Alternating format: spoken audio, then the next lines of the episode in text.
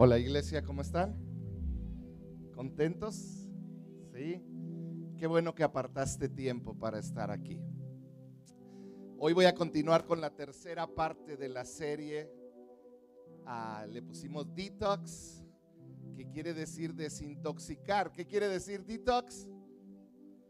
Desintoxicar. Y hemos estado hablando de sacar de nuestra mente aquellos pensamientos, sacar de nuestro espíritu aquellas actitudes que, o emociones que se han formado como patrones en nuestra vida y que no nos permiten avanzar en nuestra relación con Dios.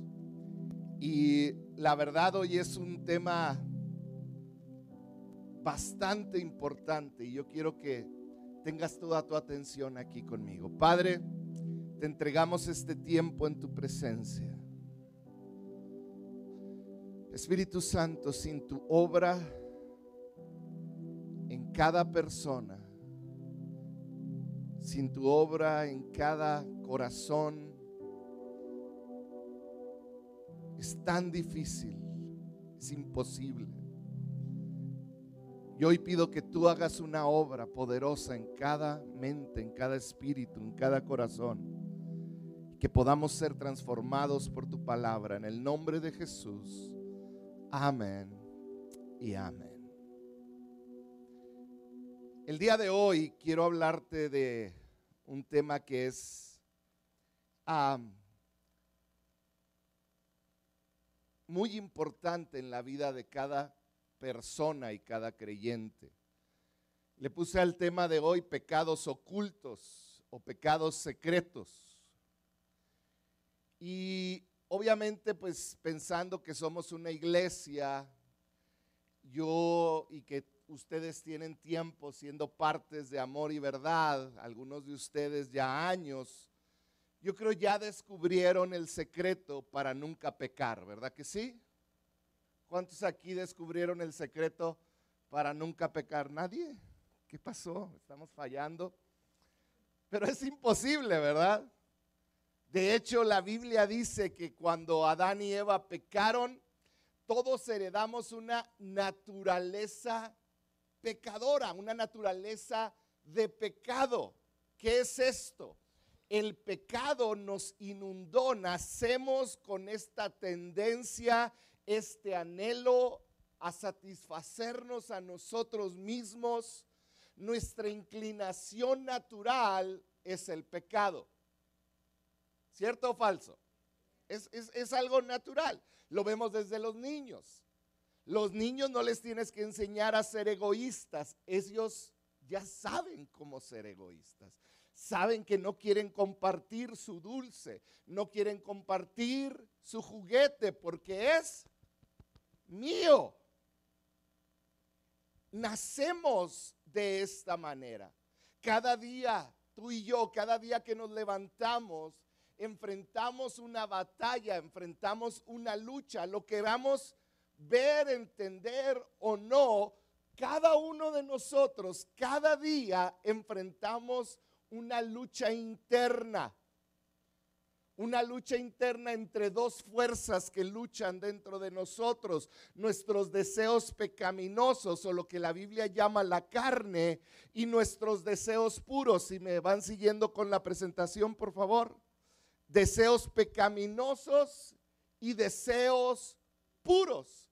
¿Qué es esto? Es lo que Pablo dice en la Biblia, la lucha entre la carne y el espíritu. Y aquel que diga que la carne es débil está mintiendo, la carne es fuerte, ¿verdad? Porque muchas veces nos vence. Pero todos los días tú y yo tenemos esta batalla entre nuestros deseos pecaminosos y nuestros deseos puros. Gálatas 5:16. Pablo así lo expresa. Dice, así que les digo, vivan por el Espíritu y no sigan los deseos de quién? De la carne. En otras palabras, cuando viene a ti la oportunidad de escoger, Pablo dice, eligen, elijan el Espíritu no la carne. Dice, porque esta, o sea, la carne, desea lo que es contrario al espíritu. En otras palabras, van en direcciones contrarias y a su vez el espíritu desea lo contrario a ella, desea lo contrario a la carne. Dice, los dos se oponen, son dos fuerzas que se oponen entre sí. De modo que si ustedes no pueden hacer lo que quieren, de modo que ustedes no pueden hacer lo que quieren. Pablo está aquí diciéndonos, hay esta batalla en la vida de cada hombre. El espíritu contra la carne, lo que debo hacer contra lo que quiero hacer. Es esta batalla constante que enfrentamos tú y yo, porque el pecado nos afecta a todos nosotros. No importa lo que hagas, no importa quién eres, el pecado nos afecta a todos. Ahora, vamos a ser bien honestos. Hay ciertos pecados en nuestra vida que vez tras vez nos atrapan. Piénsalo por un momento. Hay ciertos pecados en la vida de cada uno de nosotros que vez tras vez caemos en él que vez tras vez nos atrapan, que vez tras vez hacen que tropecemos. Estos pecados hacen que vivamos de cierta manera en una cárcel. Y muchos de esos pecados, cuando vivimos en ellos por tiempo suficiente, no podemos salir de ellos. Por eso son como una cárcel. Constantemente estamos tropezando en ellos. Pablo también le dice tú, la concupiscencia, nuestro anhelo por pecar. Ahora, hoy vamos a ser bien honestos, porque muchos de estos pecados que constantemente nos hacen caer causan en nosotros mucha vergüenza. Y como causan vergüenza, lo que queremos hacer con nuestra basura es esconderla. Tratamos de esconderlos porque producen vergüenza en nosotros. Así que estas actitudes, estas maneras de pensar, estas acciones que ofenden a Dios, que nos causan vergüenza a nosotros con los demás, las escondemos en una cárcel que se convierte solitaria, dolorosa y que si estás lo suficientemente tiempo tras de esta cárcel, de un hábito, de una manera de pensar, si pasas bastante tiempo atado a ese pecado y nadie lo sabe, esa cárcel se hace dolorosa e imposible de salir de ella. En nuestra mente comenzamos a pensar, es tan difícil que yo deje este pecado, porque he luchado tanto contra él y vuelvo a caer y a caer que cada vez provoca que lo esconda una y otra vez. Entonces, ¿cuál es nuestra única defensa? Que nadie sepa. Que ese pecado se mantenga oculto que nadie sepa de mi adicción a la pornografía o al alcohol, que nadie sepa mi adicción al chisme o a las novelas, que nadie sepa de mi adicción a las mentiras, que nadie sepa cómo actúo. Y genera en nosotros un concepto que hoy quiero que tengas presente todos los días de tu vida, un pecado arraigado. Di conmigo pecado arraigado. Pecado arraigado es aquel pecado que aparece vez tras vez en tu vida. Vez tras vez en tu vida. Es ese pecado que aunque te quieres escapar de él, aunque duras un mes aguantándote, o días, o horas, o minutos, vuelve a ti. puede ser el enojo extremo, explotar, puede ser una adicción, pueden ser tantas cosas. Pecado arraigado es aquel que está repitiéndose constantemente en tu vida. Es ese pecado que te causa dolor. Es ese pecado que causa vergüenza, que lastima a los que están cerca de ti. Es un pecado que se arraiga en la mente, en el corazón y en los actos y lo odias, pero no te puedes deshacer de él. Para muchos que tienen años de cristianos saben exactamente lo que estoy diciendo. Es un pecado con el que has luchado toda tu vida y que has llegado al punto ya de guardarlo en lo más profundo de tu corazón y que nadie sepa más que tú y Dios. Está arraigado. Ahora, tú y yo debemos de reconocer, tú y yo tenemos un enemigo que vino a matar, robar y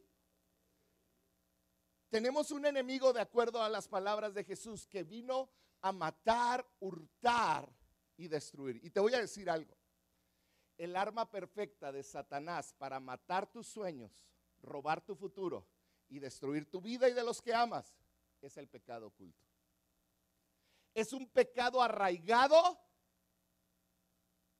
que tú haces todo lo posible porque nadie sepa de él.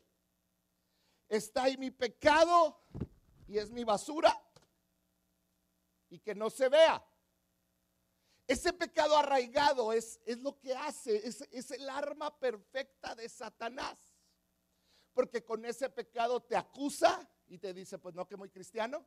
Ah, pero estabas el domingo levantando las manos. Mejor ya no vayas. ¿Para qué vas?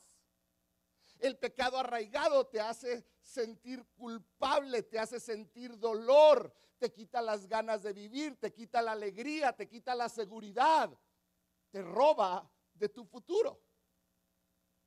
Tu enemigo constantemente está recordándote ese pecado que escondiste, pero que ya está bien arraigado dentro de ti como la mentira. Comienzas con la mentira porque es la manera de librarte de algún problema que tienes. Y comienzas a decir una mentira. Pero de repente una mentira llama a otra. Y de repente ya tienes un estilo de vida donde ya no sabes qué es mentira y qué es verdad. Y he conocido a muchas personas que viven así una mentira grande, un problemita, se convierte en un pequeño, en un gran problema. Mi oración el día de hoy, que serios están. Mi oración el día de hoy es que puedas abrir tus ojos y que no permitas que ningún pecado oculto dentro de ti siga arraigado en tu corazón, en tu vida y en tus pensamientos. Y que hoy des paso a la libertad que solo Dios puede traer. Esa es mi oración. Hoy te quiero hablar de una palabra que se utiliza mucho en el contexto religioso y es la palabra confesión. Di conmigo confesión. Confesión es uno de los pilares de la fe cristiana. Y hoy yo te quiero hablar dos lados de la palabra confesión. El primero, confesamos a Dios para que nos perdone. Y esto es algo que hacemos constantemente. Cuando nos equivocamos, ¿qué hacemos? Lo confesamos para que Dios nos perdone. ¿Lo confesamos con quién? Con Dios. Primera de Juan 1.9 dice así, un versículo que muchos conocen. Lee la segunda palabra en rojo. ¿Qué dice? Sí. Dilo fuerte. Si confesamos nuestros pecados, Dice, Dios es fiel y justo, nos lo perdonará y nos limpiará de toda maldad. Ahora, ¿qué es lo que viene a tu mente cuando escuchas la palabra confesión? La mayoría aquí de nosotros venimos de un contexto católico, romano, ¿cierto o falso? Ese contexto nos hace pensar en confesión como cuando entras a este cuartito de madera oscuro con dos divisiones y te hace acordar de a lo mejor tú lo viviste o de películas donde entras a un lado y del otro lado no ves la cara del que te está escuchando, un sacerdote. Y él te toma una confesión donde tú dices, he pecado y dices tu pecado. Entonces el padre, el sacerdote, te absuelve poniéndote ahí que hagas ciertas cosas, que digas algunos padres nuestros o lo que sea. Pero la confesión es, yo declaro mi pecado y entonces me perdonan, te dan una penitencia y eres libre de tu pecado. Entonces, esto nos ayuda a entenderlo. Yo me equivoco y empiezo a echar empiezo a llenar mi vida de pecado. Aquí, para los que están en los lados, aquí dice, ¿qué, qué dice? Esta es mi vida. Y entonces yo me equivoco y empiezo a llenar mi vida de basura. Pero entonces yo voy y me confieso y el sacerdote me absuelve. Y entonces mi pecado queda fuera porque ya fui absuelto y ahora mi vida está limpia. Y adivina para qué está limpia. Esto es bien importante. Está limpia para volverla a llenar de pecado. Y tú dices, ay, sí, nuestros hermanos católicos. Pero nosotros somos igualitos. Ponte a pensar. En la semana, en el día, estás llenando tu vida de pecado, con ese pecado oculto que no puedes vencer. Y ahí estás. Y entonces, en la noche o en la mañana, cuando va a empezar tu día y dices, ay Señor, perdóname. Dame una oportunidad, perdóname. La regué todo el día de anoche, la regué. Perdóname. Y vaciamos. Dios nos perdona y nos vacía. Y dejamos limpio nuestro cuerpo. ¿Para qué? Para volver a pecar al día siguiente. Al cabo, la siguiente noche o la siguiente mañana o la siguiente reunión de domingo, cuando llegue aquí, vuelvo a vaciar mi bote de lo que llené. ¿Se fijan cómo es exactamente lo mismo? Termina siendo el pedir perdón por los pecados un acto egoísta. Y te voy a explicar por qué. Termina siendo un acto egoísta porque no tiene que ver con lo que yo daño a Dios al meterle basura a mi cuerpo, a mi mente, a mi espíritu. Termina siendo un acto egoísta porque estoy tratando con mi culpabilidad. Se trata de mí y no del daño que estoy causándole a Dios. Oramos, nos arrepentimos, pero, pero siguen estando ocultos algunos pecados, arraigados, tan arraigados que vas a volverlos a cometer en unas horas. ¿Sabías? antes de esto. ¿Por qué no consideras por un momento? Y le voy a pedir al Espíritu Santo, Espíritu Santo, revélanos el día de hoy. Que Dios te revele, que el Espíritu Santo revele a tu vida qué pecados ocultos han estado arraigados en tu vida y no has tratado con ellos. Ponme atención acá enfrente.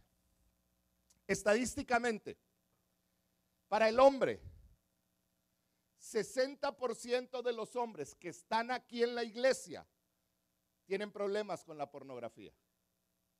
60%. Arriba del 30% de las mujeres que hoy están aquí en este lugar está comprobado estadísticamente que también tienen problemas con la pornografía.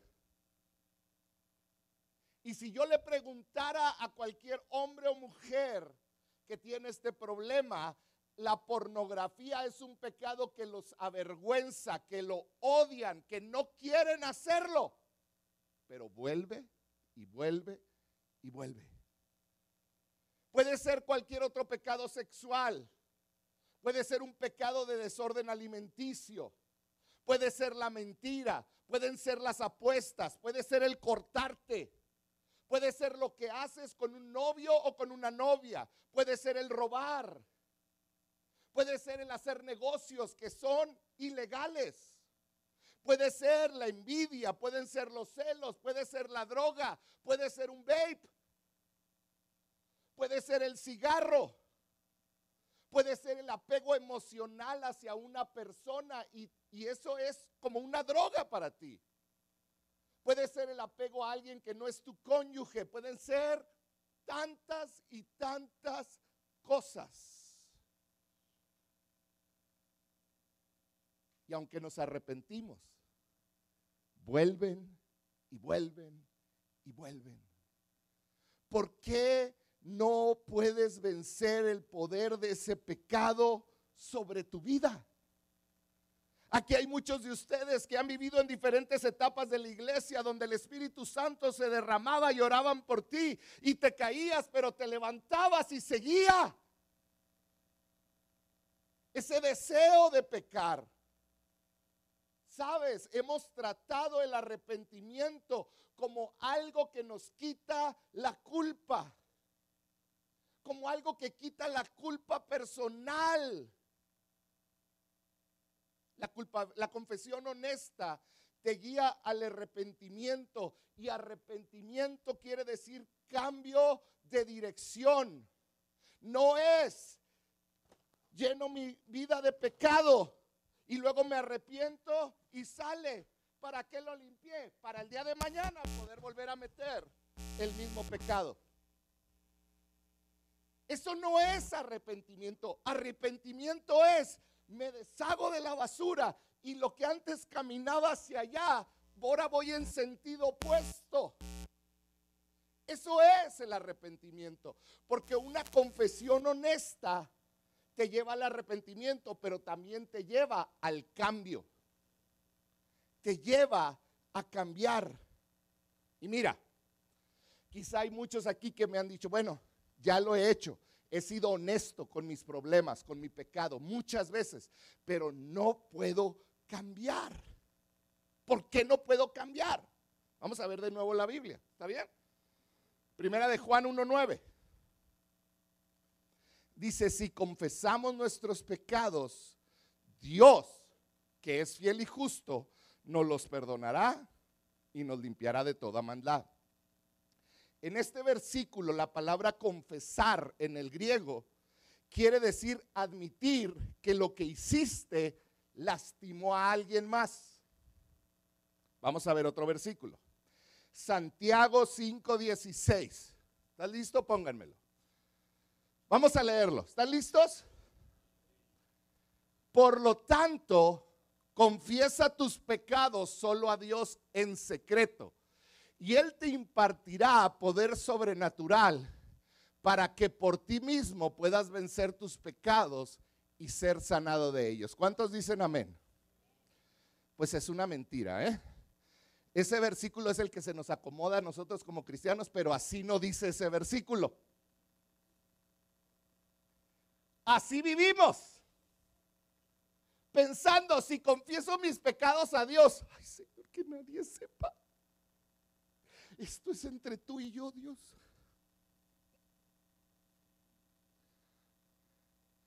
Si confieso mis pecados solo a ti, Dios, en secreto, donde nadie sepa. Él me va a impartir un poder sobrenatural para que por ti mismo, empoderadote, puedas vencer tus pecados y ser. Eso no dice la Biblia. A veces así le interpretamos. ¿Quieres que te diga qué dice el versículo? Pónganme el correcto. Dice, confiésense los pecados unos a otros y oren los unos por los otros para que sean sanados. La oración ferviente de una persona justa tiene mucho poder y da resultados maravillosos. La Biblia está diciendo, no es tú nada más y Dios es un trabajo en equipo con gente que esté a tu lado. La palabra confiésense en el griego original significa hablar francamente, hablar abiertamente con otra persona. No nada más con Dios, iglesia. Se trata de hablar. Ahora, en esto ha habido todo tipo de excesos en la iglesia. Si le bajan poquito al piano, por favor. En esto ha habido todo tipo de excesos en la iglesia, desde poner un micrófono y que pases a, decir tus pecados. No se refiere a eso. Si alguien quiere, pues...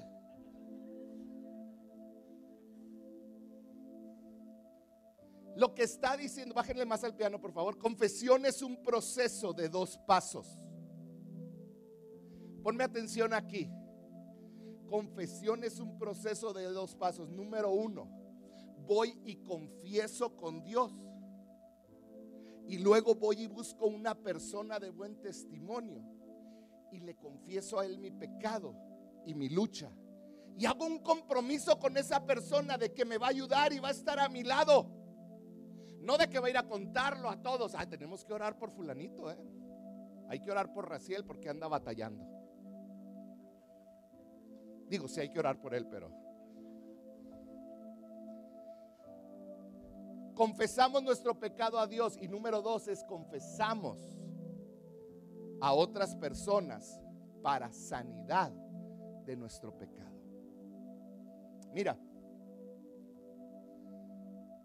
sé que esto puede ser vergonzoso, puede ser complicado de hacer, pero de acuerdo a la Biblia, es la manera de sanar y superar las áreas de pecado en tu vida. Proverbios 28, 13. Proverbios 28, 13, pónganmelo ahí por favor. Dice, quien encubre su pecado. ¿Qué dice? Lee esa última frase de la primer renglón. Jamás prosperará. Jamás prospera. ¿Quién no va a prosperar? El que encubre su pecado. Dice quien lo confiesa, el que es honesto y lo deja, alcanza misericordia. Hay poder cuando confiesas tu pecado a otra persona. El pecado es como los hongos, crece en la oscuridad, donde no hay sol, donde no hay luz. El pecado crece en lo oculto, pero lo vimos ahorita, la confesión honesta siempre te va a llevar a cambiar. Y quizá ahorita puedo leer la mente de Dios me está revelando así como poniéndome subtítulos en sus mentes ahorita, ¿no es cierto? Y estás pensando, yo nunca le voy a contar a nadie esto. Nunca. ¿Por qué le voy a decir? Es demasiado vergonzoso. No lo voy a hacer. Si esa es tu postura, es como decir, Señor, ¿dónde dejé mi basura? Señor, estoy lleno de basura. Y le digo, Señor, perdóname. Y Él me perdona. Porque lo voy a seguir haciendo. Si tu postura ahorita es, yo nunca voy a hablar con nadie yo te voy a retar a que hagas algo hoy en la noche y seas honesto con Dios. Y llegues y le digas hoy en la noche, Señor, quiero que sepas que voy a seguir haciéndolo. Quiero que sepas que quiero que hoy me perdones, que me quites mi culpabilidad, pero mañana lo voy a volver a hacer. Y ahí es donde se pierde todo. ¿Por qué? porque estamos tratando a Dios como un mejoralito que me quita una dolencia, pero no hay un cambio real, no hay un cambio que, que transforma las cosas. Confesar no es para quitar tu culpabilidad, es para que dejes de lastimar a Dios. No se trata de mí, se trata de Él. Y yo tengo que ir delante de Él y decirle, me duele lastimarte. Ya no quiero lastimarte, porque cuando te lastimo a ti, lastimo a mis hijos, lastimo a mi esposa. Lastimo tu corazón. Pero ¿qué es lo que hacemos? Tratamos el pecado oculto. Y el pecado oculto lo que hace es que pecamos y luego le ponemos una tapa. Nadie lo ve. ahí está guardadito. Y cuando oramos en las noches, lo destapamos un poquito y le decimos, Señor, perdónalo. No más lo suficiente para que. Pero sigue oculto ahí adentro un deseo, un anhelo. Si estás teniendo relaciones sexuales con tu novio, con tu novia, estás hablando con, alguien que no es tu esposa o tu esposo,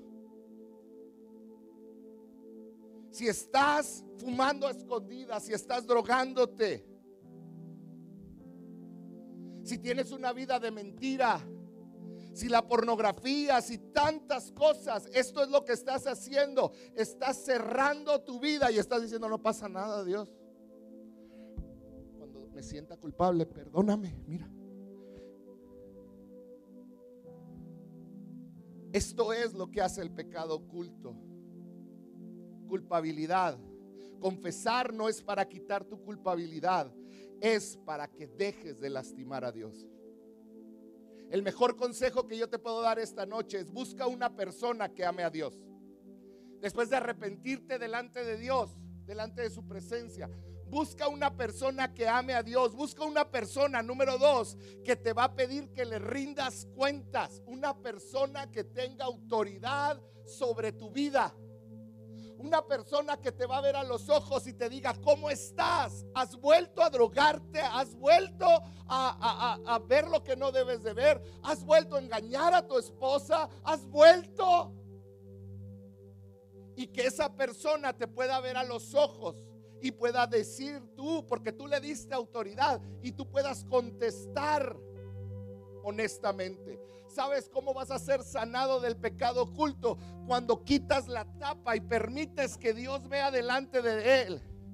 Pero también cuando permites que alguien más esté viendo qué es lo que hay oculto dentro de tu vida. Confiésense los pecados unos a otros y oren los unos por los otros para que sean sanados. La oración ferviente de una persona justa tiene mucho poder y da resultados maravillosos. La Biblia cuenta la historia de un hombre llamado David, era el rey de Israel. Él experimentó lo que yo te estoy hablando. Después de pecar con Betsabé, después de mandar a hacer cosas terribles al esposo de Israel hasta que lo mató. Embarazar a Betsabé Fíjate lo que escribió Salmo 32, 3. Mientras me negué a confesar mi pecado, mi cuerpo se consumió y gemía todo el día. Hay muchos aquí que batallan con la ansiedad, que batallan con el enojo, con la frustración, con el estrés, con el estar siempre mal. Y muchas veces eso que estás sufriendo en tu cuerpo tiene que ver con la raíz de un pecado que has ocultado.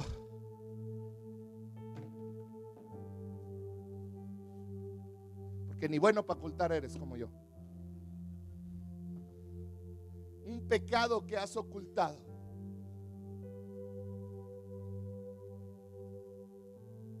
Hoy quiero terminar diciéndote cuando tú expresas tu pecado delante de Dios y buscas una persona en autoridad que te va, vas a rendirle cuentas a ella y no te le vas a esconder.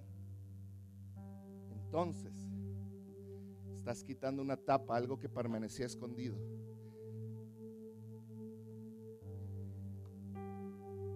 Y la vergüenza no se va a enseñorar de ti. Vas a iniciar un proceso de sanidad. Yo quiero terminar retándote algo.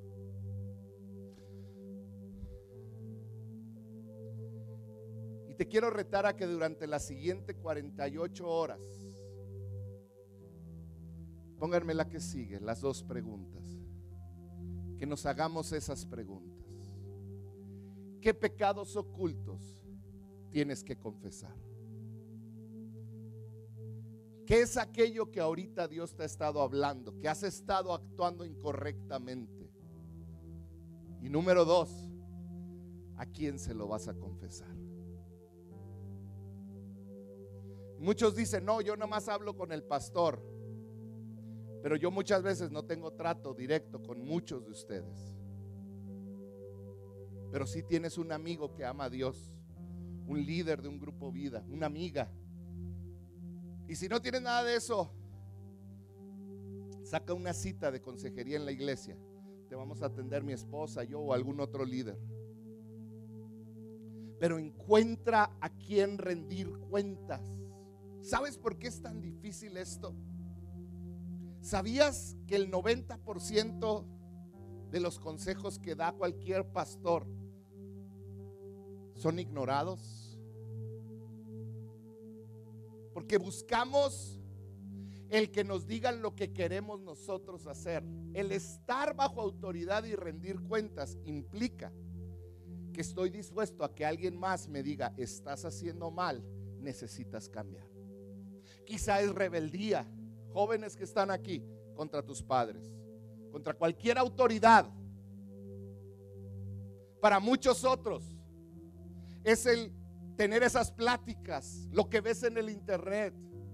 Para otros son los negocios, la manera como actúas éticamente, moralmente. Hoy yo te quiero decir, el pecado oculto destruye la vida, destruye los matrimonios. Pero cuando lo confiesas a Dios y buscas a quien rendir cuentas, ahí viene la sanidad. ¿Por qué no cierras un momento tus ojos?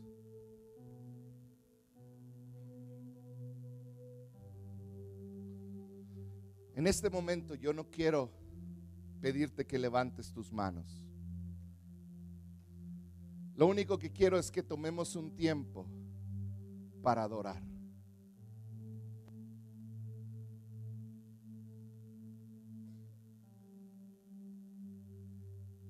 Que tomemos un tiempo para adorar a Dios.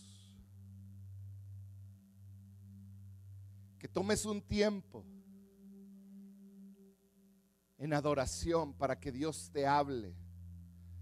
¿Cuáles son esas áreas que necesitan ser confrontadas en tu vida? Esas áreas que has mantenido escondidas y que se han arraigado en tu corazón, que te traen vergüenza, que te traen dolor y que necesitas desarraigar de tu vida. Padre, yo te pido por cada hombre, cada mujer que está aquí, cada joven, cada señorita, que han vivido con un pecado escondido que se ha arraigado en lo profundo de su corazón, que está tan arraigado que quizá nadie lo sabe.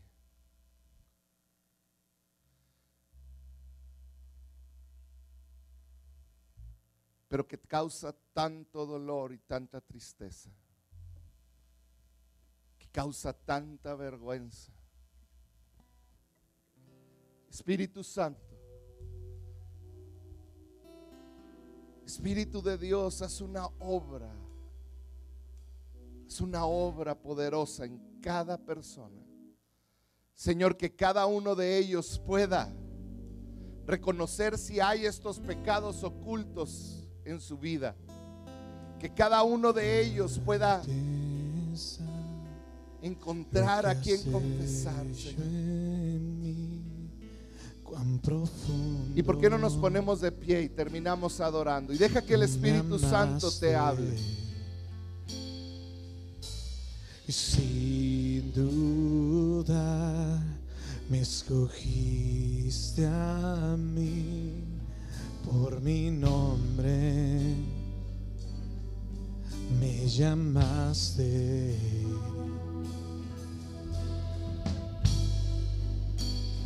Dame de ver